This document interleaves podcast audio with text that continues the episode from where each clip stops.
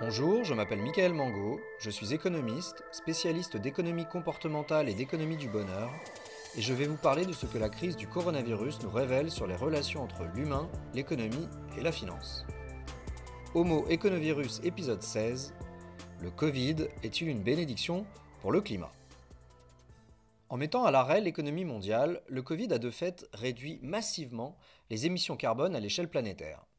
Doit-on y voir un point d'inflexion majeur dans la lutte contre le réchauffement climatique ou juste un épiphénomène par rapport aux tendances de long terme?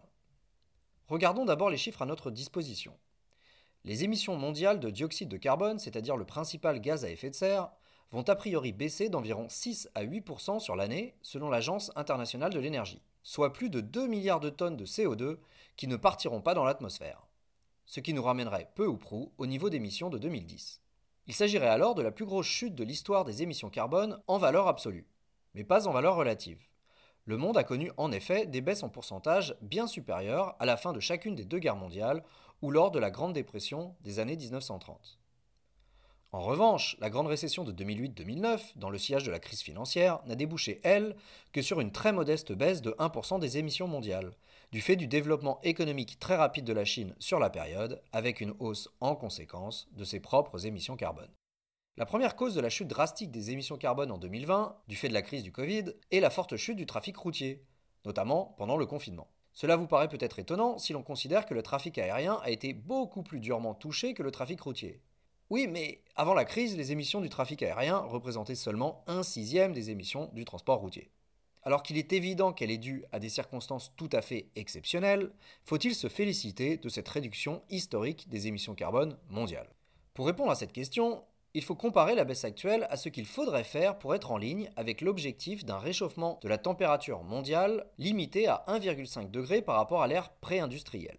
Pour atteindre cet objectif, et éviter de rentrer dans une zone de turbulence climatique aux conséquences imprévisibles, il s'agit de faire passer les émissions mondiales de 37 gigatonnes en 2019 à 20 gigatonnes en 2030, soit une réduction de 48% en l'espace de 10 ans, ce qui fait une baisse de 6% par an. La crise du Covid et le confinement planétaire nous ont donc permis de respecter notre objectif annuel de baisse des émissions carbone, voire de faire légèrement plus. Comme vous êtes créatif, vous vous dites peut-être alors que la solution est toute trouvée à notre problème de réchauffement climatique. Il faudrait reconfiner tous les ans pour reproduire cette belle performance, sans rien changer à nos comportements le reste du temps. Te, te, te, te. Vous feriez là une grosse erreur de raisonnement. Il faudrait en fait ajouter un confinement de plus chaque année. Considérons que le confinement moyen à l'échelle de la planète a duré 1,5 mois cette année, un mois et demi. Il faudrait passer donc à 3 mois de confinement l'an prochain, 4 mois et demi en 2022, 6 mois en 2023, etc. Et dans 7 ans, on est tous confinés toute l'année, complètement accros à Netflix et Amazon, avec des émissions encore excessives par rapport à l'objectif fixé pour 2030. Donc si l'on analyse mieux les chiffres, il n'y a en fait vraiment pas de quoi pavoiser.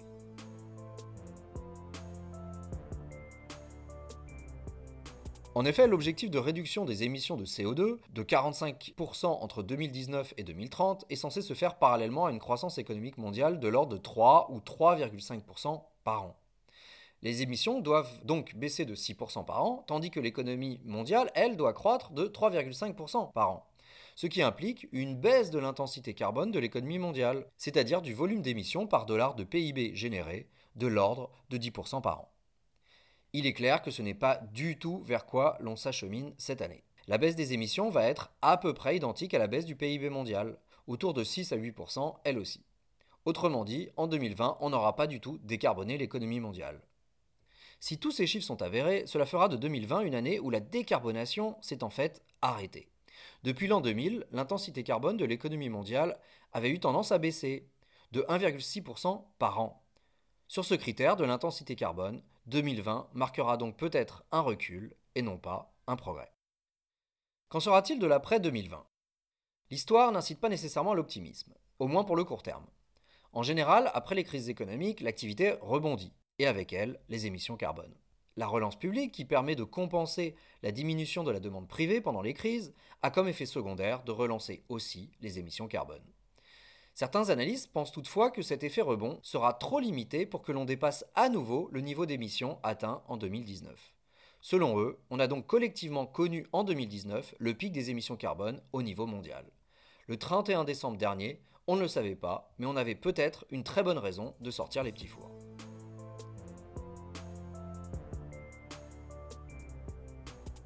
Selon les experts, dorénavant la tendance des émissions carbone au niveau planétaire sera clairement négative, avec une pente plus ou moins marquée selon le rythme des changements de comportement, des innovations technologiques et selon les décisions politiques.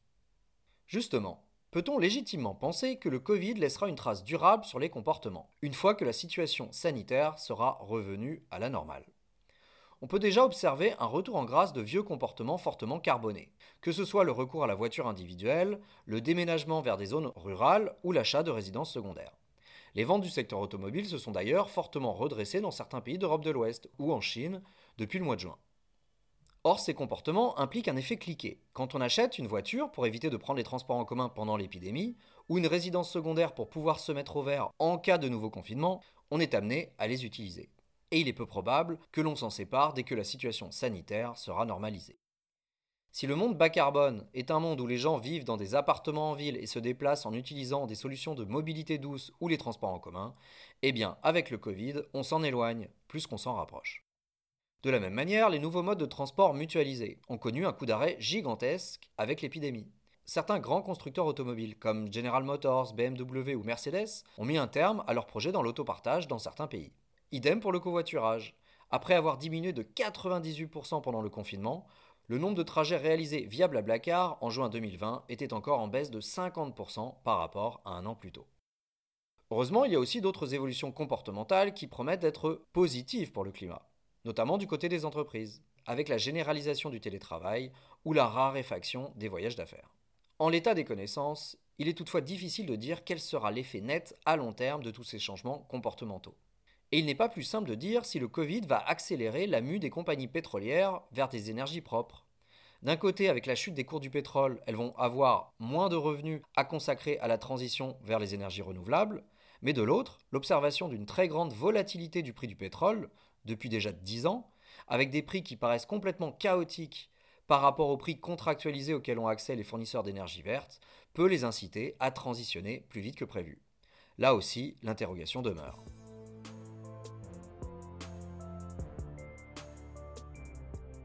Le facteur décisif pour déterminer si le Covid aura eu un effet bénéfique pour la lutte contre le réchauffement climatique est en fait le contenu des mesures de relance décidées par les États. Face aux difficultés économiques, les États risquent d'être sensibles aux requêtes des lobbies industriels pour ralentir le rythme des changements de réglementation ou pour faire une pause dans l'adoption de taxes nouvelles. Ce qui ne va pas être fait par les règlements peut toutefois être en partie compensé par les investissements. Les plans de relance d'ores et déjà votés font-ils la part belle aux investissements verts susceptibles de limiter le réchauffement climatique? Eh bien, cela dépend beaucoup des pays. Si l'Union européenne, la France et d'autres pays d'Europe de l'Ouest font figure de bons élèves, les mastodontes que sont la Chine ou les États-Unis n'ont clairement pas pris le chemin de la relance verte. Le cabinet d'analyse économique Vivid Economics a mis en place un indicateur, le Green Stimulus Index, pour évaluer le niveau de vert des plans de relance décidés dans le monde à la suite de la crise du Covid. Le cabinet divise les mesures prises en trois groupes. Celles qui sont neutres pour l'environnement et le climat, celles qui sont positives, ce sont donc les dépenses vertes, et celles qui sont négatives, les dépenses brunes. En calculant la différence entre les volumes de dépenses vertes et brunes, le Green Stimulus Index offre une vue synthétique du caractère plus ou moins vert des plans de relance. Et le bilan n'est pas folichon. Dans 14 des 17 pays étudiés, le score total est négatif. Il y a plus de dépenses qui vont détériorer la situation environnementale et climatique que de dépenses qui vont l'améliorer. La Chine obtient le score misérable de moins 80, et les États-Unis, celui pas beaucoup plus honorable de moins 60. La relance américaine, la plus importante dans le monde, avec un montant total de près de 3 trillions de dollars, c'est-à-dire 3 000 milliards de dollars, soit 13% du PIB américain de 2019, ne contient absolument aucune mesure favorable au climat ou à l'environnement. Aucune. À l'opposé du spectre, l'Union européenne arrive en tête, avec un score de plus 40, suivi de la France qui obtient un score de plus 20, de l'Allemagne et du Royaume-Uni.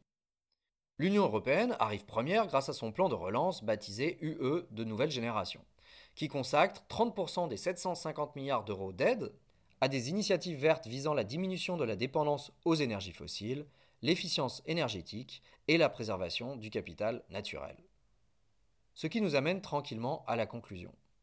Les politiques publiques, via leur énorme effet de levier sur la société, sont le facteur X susceptible de faire du Covid le point d'inflexion dans notre lutte collective contre le réchauffement climatique. Pour l'instant, dans de nombreux pays, les décideurs ont manqué leur rendez-vous avec l'histoire. Pire, le Covid a montré à quel point la coordination internationale, si indispensable pour gérer des dangers planétaires, faisait actuellement défaut. Heureusement, le tableau, loin d'être tout vert, n'est pas tout gris non plus. La crise Covid a eu le mérite de décomplexer la politique budgétaire et la politique monétaire, ouvrant des possibilités nouvelles dans la gestion future de la crise climatique. Les mains des dirigeants sont donc un peu plus libres qu'avant la crise. Reste à les mettre maintenant dans le cambouis. Et puis le Covid va peut-être faire pencher la balance lors de l'élection présidentielle américaine de novembre, au détriment de Donald Trump. Le Covid ferait là un très beau cadeau à la planète et au climat. Ce serait l'occasion alors de ressortir les petits fours.